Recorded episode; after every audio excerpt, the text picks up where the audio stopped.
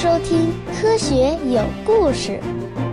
比科学故事更重要的，更重要的，更重要的，更重要的是科学精神。首先，我们更正一个上期节目的错误。上期节目我说水的比重是空气的一千三百倍啊，这个数据呢是有错误的，应该是七百七十到八百倍的样子，取决于大气压。非常感谢听众朋友们的指正。在我们这个宇宙中，地球是我们目前已知的唯一愿意收留我们的地方，但这个星球上也仅仅只有一小块地方是干的，可以让我们站在上面。然而，这一小块地方的绝大部分不是太热，就是太冷，要么太干旱，或者呢太险峻了。总之啊，都对我们不太友好。不过，我们必须诚实一点，说这些地方不友好，其实是我们自己太没用了。如果我们走在炎热的沙漠中，不给我们水喝的话，那么要不了七八个小时，绝大多数人就会神志不清，一跤摔倒，可能就再也起不来了。热我们受不了，冷也受不了。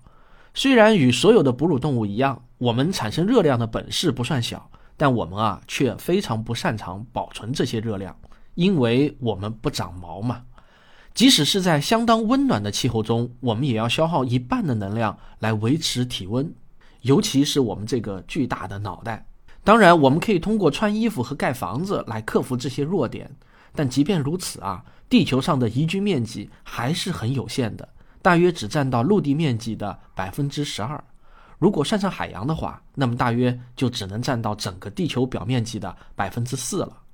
这两个数字啊，都是比较模糊的数字，取决于我们对宜居的定义。但是啊，上下浮动也不会很大。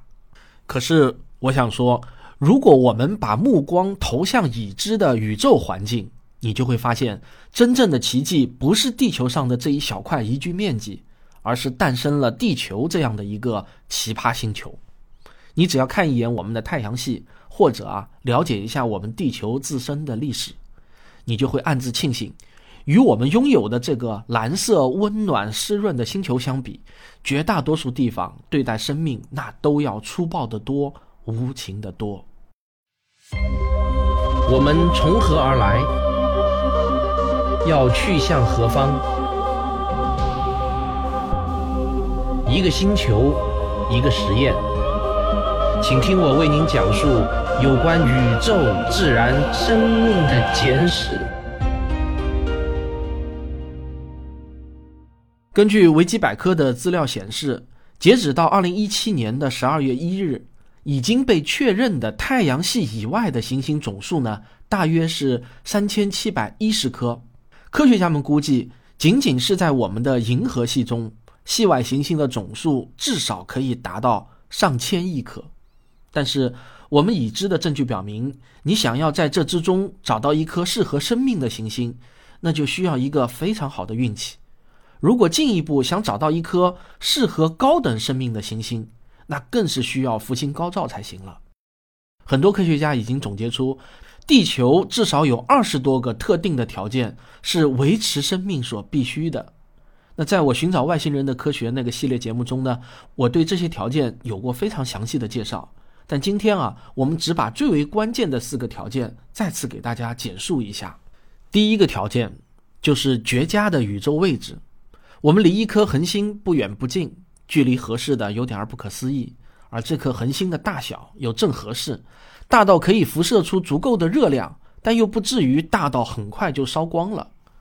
奇妙的物理定律。决定了一颗恒星越大，那么它就燃烧的越快。如果太阳的质量再大十倍，那么就不是像现在这样可以燃烧一百亿年，而是只要一百万年就烧光了。我们也就不可能出现在这儿了。我们的公转轨道也恰到好处。再近一点的话，地球上的所有东西都会被蒸发掉。如果再远一点呢？那么所有的东西又会被冻住。在一九七八年，有一个叫哈特的天文学家做了一个计算，他得出的结论是，只要地球比现在离太阳再远百分之一或者近百分之五，那就不再宜居了。这个数字啊不太准确，最近的修正是把宜居带扩大了一些，近到百分之五，远到百分之十五，被认为是更精确的数据，但这也依然是一个很窄的范围。不过，在黄石公园沸腾泥浆中发现的那种极限生物，还比如在深海这样的其他地方所发现的类似生物，让科学家们认识到生命的生存范围可能比原先认为的更宽，甚至有可能扩展到冥王星冰冻的地表之下。不过啊，我们今天所要讨论的呢，是生活在行星表面的复杂生物。如果你想要理解这条宜居带有多窄的话，那么只要看一下金星就知道了。金星距离太阳的距离只比地球离太阳近了四千万公里，那温暖的阳光只找到了两分钟到达那里。金星的大小和物质构成与地球很像，但公转轨道的一点点小小的差异，却造成了两者的天壤之别。在太阳系形成的初期，金星比地球热不了多少，而且啊，很可能也有海洋。但是多出来的那么一点热量，却意味着它无法维持住行星表面的液态水，结果就造成了灾难性的气候。随着水分的蒸发，氢原子散逸到太空中，而氧原子与碳结合，形成了一层厚厚的由温室气体二氧化碳组成的大气，金星就变得越来越闷热。天文学家曾一度希望金星厚厚的云层下面孕育着生命，甚至覆盖着某种热带植被，但我们现在已经知道，那里是一个极端严酷的环境，不可能存在任何生命形式。金星的表面温度能够达到四百七十摄氏度，热的足以把铅都融化掉，而大气压呢是地球上的九十倍，远远超出人体所能承受的极限。我们关于金星的所有认识。主要来自于雷达遥测图像以及若干颗无人探测器传回的短暂的数据。那是一九七零年八月十七日，苏联发射的金星探测器七号，它满怀希望地坠入到浓密的云层中，但是啊，软着陆失败。不过在它彻底损毁前，还是传回了一些吼叫声，但很快就永远闭上了嘴。这是人类第一次有探测器在金星表面着陆。并且啊，第一次获得了来自金星表面的数据。一九七八年的八月八日，这一天呢，对我和我父母来说都是一个比较值得纪念的日子。美国人的先驱者金星二号探测器试图让金星探索车和四个探测器软着陆在金星表面，结果呢，很不幸，美国人大大低估了金星大气层中的热度。除了有一个小探测器外，其他东西啊，全部都在大气层中烧毁。而那个小探测器算是勉强软着陆在了金星的表面，短暂的工作了一个多小时，也阵亡了。这就是朝太阳靠近两光分的后果。但如果离太阳远一点呢？问题就又从太热变成了太冷。冰冷的火星足以作证。据认为，火星也曾经是一个宜人的地方，但是由于无法留住有用的大气，就变成了今天这样一个冰冻的不毛之地。但是啊。光是与太阳有一个合适的距离，那还远远不够。否则啊，月亮也应该是一片大森林了，对吧？但显然不是。这是因为啊，除了合适的位置，还需要第二个条件，一个特别的星球。如果有人让你就地球的美妙之处谈谈看法的话，我想啊，即便你是一个地球物理学家，你可能也不会把地球内部充满岩浆这事儿也算在美妙之处中。但事实却是呢，如果没有我们地下这些翻滚的岩浆，我们就不会出现。地球活跃的内部运动使得大量的气体喷出，从而创造了大气层。而流动的岩浆呢，还创造了地磁场，保护我们免遭宇宙射线的伤害。还有由此形成的地球板块构造，使得地球的表面被不断的改变形状。要是地球完全平坦的话，那么，呵呵。整个地表都会被四公里深的海水覆盖，或许在孤寂的海洋中也会产生生命，但我可以肯定，那种生命不会踢足球。现在这样的地球内部还带来了另外一个好处：地球上某些元素的风度恰到好处，这对我们的身体健康是至关重要的。关于这个话题啊，我们过会儿还会充分讨论。先让我们把另外两个剩下的条件说完。第三个条件往往会被人忽视。那就是啊，地球有一颗伴星。虽然我们大家都说月球是地球的一颗卫星，实际上呢，它更应该算作一颗伴星。太阳系中绝大多数的卫星与主星相比都非常的小，例如火星的两颗卫星，它们的直径仅有十公里左右。但是我们的月亮直径却超过了地球直径的四分之一。在整个太阳系中，可以把自己的卫星称之为很大的行星，地球是唯一的一个。有人可能会说，冥王星也有一个相比很大的卫星卡戎，但是啊，冥王星自己啊都只能算一个矮行星，它太小了，与地球呢不能算在一个梯队中。那么，拥有一颗半星对我们来说会带来什么好处呢？如果没有月球的影响，地球就会像一个快要倒掉的陀螺一样摇摆不停。天知道这会对地球的气候造成什么样的后果。月球对地球稳定的引力射动，使得地球保持着一种角度和速度都合适的转动。这种长期的稳定环境是生命得以成功进化的重要保障。但遗憾的是，这不会永远保持下去。因为月球正以每年大约四厘米的速度逐渐脱离地球的控制，二十亿年之后，它会离我们远到无法保持地球的稳定。届时，我们不得不寻求其他的解决方案。也有科学家认为，月亮对地球的潮汐效应对海洋中的生命最终爬上陆地起到了关键性的作用。这也就是说啊，如果没有月亮，我们今天大概也就最多像海豚一样在海水里面玩耍。不会抬头仰望星空。我想你大概应当已经明白了，月球不仅仅是夜空中的一道美丽风景。有很长的一段时间，天文学家以为地球和月球要么是同时形成的，要么就是地球捕获了刚好飘过的月球。不过，现在的最主流的观点是大碰撞学说，也就是大约在四十四亿年之前，有一颗火星大小的天体猛烈撞击了地球。轰出来的物质聚合成了月球，这个假说虽然还不够完美，但是它能解释我们已知的绝大多数现象，当然也不是全部，但肯定啊是目前最佳的一种解释。这件事显然对我们来说是挺幸运的，但是啊，它必须是发生在很久很久以前才行。如果它发生在最近的几百年，那就绝不是什么好事情了。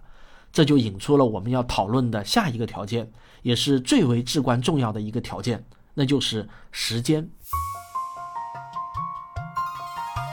我的付费专辑《科幻世界漫游指南》已经全部更新完毕了。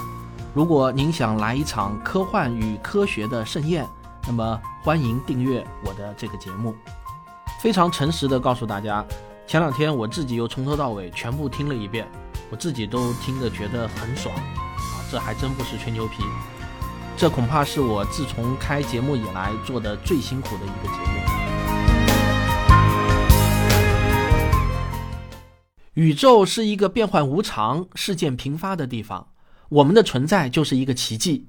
在地球长达四十六亿年的漫长历史中，发生了一系列令人难以想象的复杂事件，但它们都在一个特别的时间以特别的方式结束了。一个明显的例子就是恐龙的灭绝。如果不是因为一颗陨石毁灭了它们，你现在啊很可能只有几厘米长，长着触须和尾巴，正躲在某个地洞中听我的这期节目呢。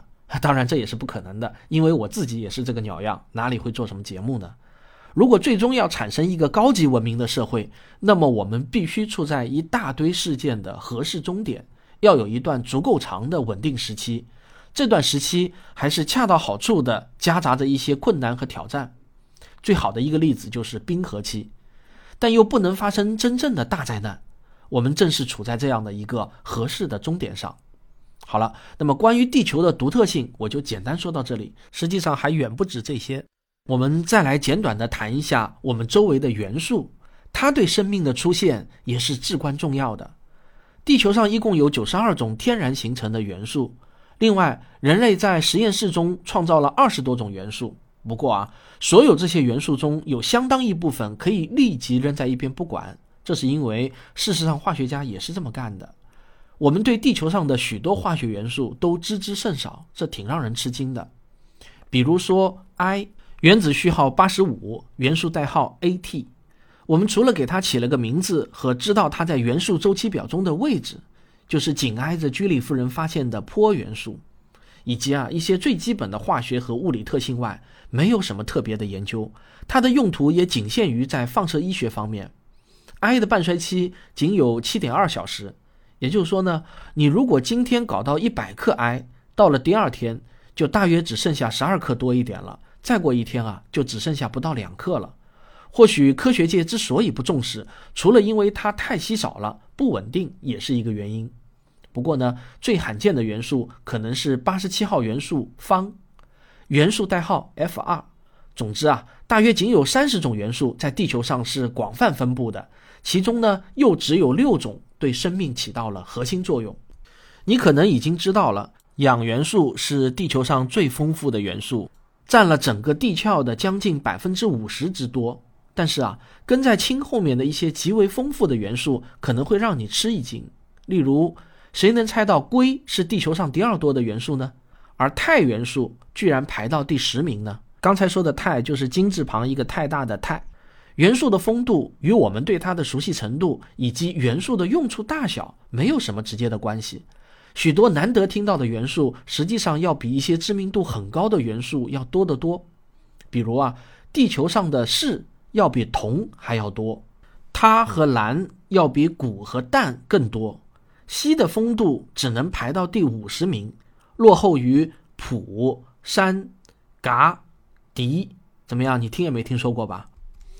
而且更有意思的是啊，元素的丰度与它是否容易被发现也没有什么必然的联系。铝是地壳中排名第三的元素。在你脚下的大地中，差不多有百分之八的物质就是铝，但是啊，它的存在却一直要到十九世纪才被戴维发现，并且在此后的很长一段时期中，铝都被认为是稀有而且珍贵的。美国国会差点儿决定在华盛顿纪念碑的顶端镶嵌一些闪闪发亮的铝箔，为的是显示这个国家的富有。而在同一时期的法国，王室在国宴上用铝制餐具来替换银制的餐具，因为当时铝比银更贵。元素的丰度与它对我们的重要性也没有什么必然关系。碳元素我们感觉似乎很多，其实啊，它的丰度排名仅仅是第十五位，只占了地壳总物质可怜的百分之零点零四八。但是啊，我们却完全离不了它。碳的与众不同之处在于它不知羞耻的放荡，它是原子世界中的名媛，喜欢粘住很多别的原子，包括它自己，它们紧紧地抱在一起，形成牢固又亲密的分子长链。这是大自然变出的神奇戏法，蛋白质和 DNA 全靠了这种戏法。正如戴维斯写到的：“如果没有碳，那么一切已知的生命都不可能存在，很可能任何形式的生命也都不可能出现。”不过啊，碳在人体中的丰度却并不是很多，尽管我们如此依赖它。在我们每个人的身体中，平均每两百个原子中有一百二十六个氢原子，五十一个氧原子。其实这好理解，因为我们人体百分之七十是水嘛，而碳原子呢只有十九个，在剩下的四个原子中有三个是氮，剩下一个由其他所有元素瓜分。另外还有一些元素对于维持我们的生命起到了至关重要的作用。我们需要铁元素来制作血红蛋白，没有它我们就活不了。钴对于制造维生素 B 十二是必须的。钾和一丁点儿的钠对人的神经系统又是必不可少的。钼、锰和钒保持了酶的活性，而锌，上帝保佑它，它能氧化酒精。在漫长的进化中，我们逐步学会了与这些元素共存，忍受它们，利用它们。若不是这样的话，我们也不会出现在这里。但是，即便经历了这一切，我们对许多元素的忍耐范围依然是非常狭小的。硒对人体是必不可少的元素，但是只要摄入量超标了那么一丁点儿，它就会成为你生命中最后摄入的玩意儿了。一种生物在什么样的环境中生存进化，决定了它对某种特定元素的需要程度，或者说忍受能力。我们现在看到牛和羊紧挨在一起吃草，其实啊，它们对矿物元素的需求是有很大不同的。现代的牛需要相当多的铜元素，这是因为牛最早是在欧洲的部分地区和非洲进化的，那里呢都是富含铜的地方，而羊。则是在铜缺乏的小亚细亚地区进化的，长期的进化让我们喜欢，实际上是必须要吃含有微量元素的肉食和纤维等食物。但如果摄入的微量元素过多了，只要多了那么一点点，都有可能送我们去另外一个世界。例如，微量的砷元素是人体必须的，如果你到医院做体检，检查出来砷元素缺乏的话，医生就会让你补砷。但是啊，我们又可以确定，如果砷多了就是剧毒的，一勺子砷肯定会让你送命。当元素互相结合在一起的时候，它们的性质就会发生很多奇妙的变化。例如啊，氢和氧都是我们身边最易燃的两种元素。不过准确的说呢，氧气本身并不会燃烧，它必须要和别的元素在一起才能燃烧。燃烧其实就是剧烈的氧化反应，这样很好。否则的话，每当我们划着一根火柴，那周围的空气岂不就是一下子全烧了起来？因为空气中充满了氧气嘛。但是氢气就不一样了，它极易燃烧。例如啊，在一九三七年的五月六日，在美国新泽西州的莱克赫斯特，著名的新登堡号飞艇开始它的首航，但没想到飞艇中的氢气意外发生了爆炸，结果整个就变成了一团火焰，有三十六个人遇难。但是，如果我们把氢氧放在一起，却会结合成完全不可燃的水，还可以用来救火呢。更加奇怪的还有钠和氯这两种元素的结合。钠是最不稳定的元素之一，氯则是最毒的元素之一。如果把一块纯的钠扔到普通的水中，它会发生爆炸，威力足以伤人。而氯气则是很毒的一种气体，量少的时候可以用来灭菌。我们在游泳池中闻到的怪味就是氯气的味道，但量一多啊就可以杀人。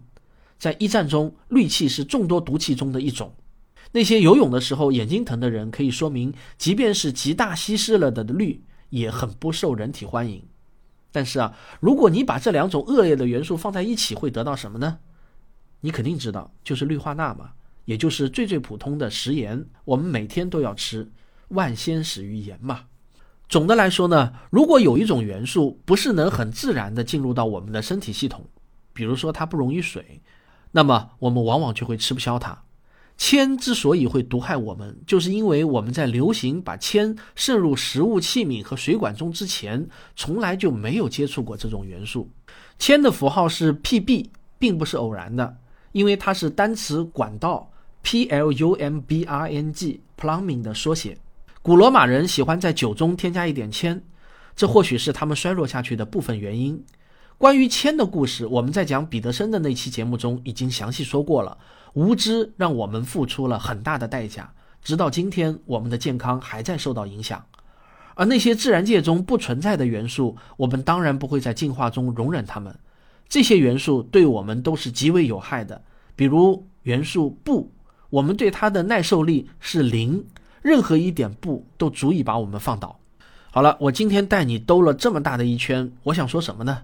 其实啊，我只是想对你说明一点：地球之所以看上去奇迹般的呵护着我们，很大的原因是我们自己通过漫长的进化而适应了环境。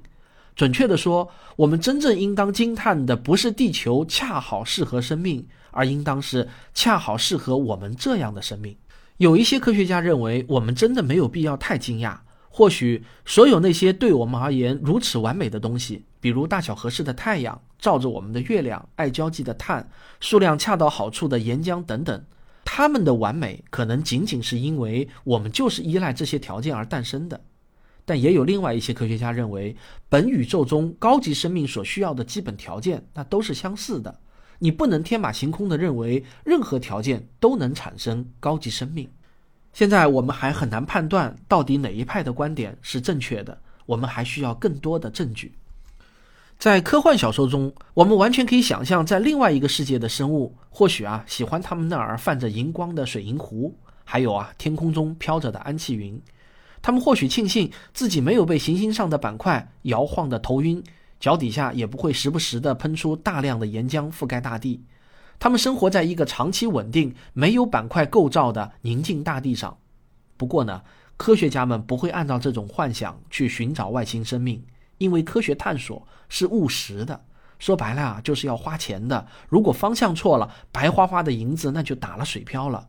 科学家们看重的是证据，在没有直接或间接证据之前，科研不会用科幻的思维来指导。在我们的大气成分中，有一种是氮气。这种气体懒得与任何东西发生化学反应，另一种呢，则是氧气，它活泼的动不动就使得其他东西烧起来。为此，我们不得不在城市中遍布消防站。假使外星访客也是一种爱逛商场、爱看动作片、呼吸氧气的两足动物，我看他们也不见得会喜欢地球，因为我们招待他们的所有食物中都含有锰、硒或者别的一些元素。我想啊，至少有一种元素会要了外星客人的命。在他们的眼里，地球肯定不是一个奇迹般的宜居星球。物理学家费曼曾经开过这样的一个玩笑，他说啊，你知道吗？今天晚上在我身上发生了一件绝对令人吃惊的事情。我看到一辆车上挂着牌照号码是 ARW 三五七呀！天哪，你能想象吗？要知道泉州可是有数百万张不同的牌照。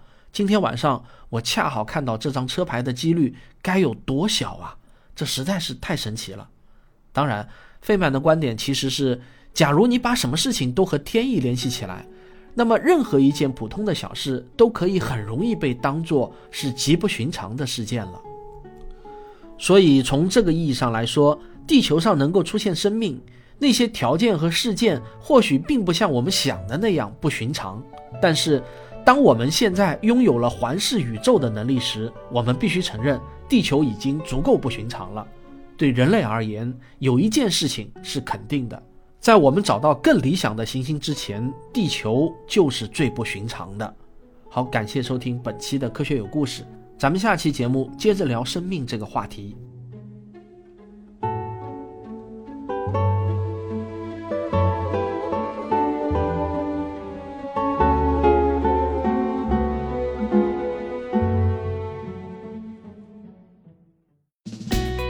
是刘敬正，我是汪杰，我是吴黎明，我是王木头，我是旭东，我是卓老板，我们是科学声音。好，前几天的广播剧播出以后啊，非常多的听众都留下了走心的评论。我们说过要选出三名听众送书的，但是啊，有点小纠结，到底该送给谁呢？后来啊，我们的办法是把大约十名写的最用心的评论者的名字放在了一起，然后我们让科幻作家江波自己抓了个阄，最后啊选出了三名幸运听众，他会送出他的亲笔签名小说。这三名幸运听众的昵称是这样的啊，第一位是 J F Z H O U J F 周啊，还有第二位的这个昵称啊就特别长，前面几个字母呢是七 P G Z T L B 巴拉巴拉巴拉。第三位呢是幺三九六五三五 A U I H，好，就是这样的三位听众，我已经发私信给你们了，请收到私信后呢，把你们的快递地址回信给我。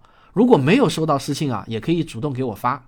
本期节目呢是在二零一七年的最后一天录制的，在这里啊，我要祝大家新年快乐。另外，科学声音搞了一个征集新年祝福的活动，如果你有一些想对我们科学声音组织说的话。欢迎你把这些话录制下来，发送文件到科学声音的拼音 at 幺六三点 com，也可以关注科学声音的微信公号，直接给这个公号发送语音消息，我们会选择部分听众的语音，在科学声音龙门阵节目中播出。好，如果你喜欢我的节目，请别忘了点一下订阅，也可以赞助以资鼓励。我们明年见了。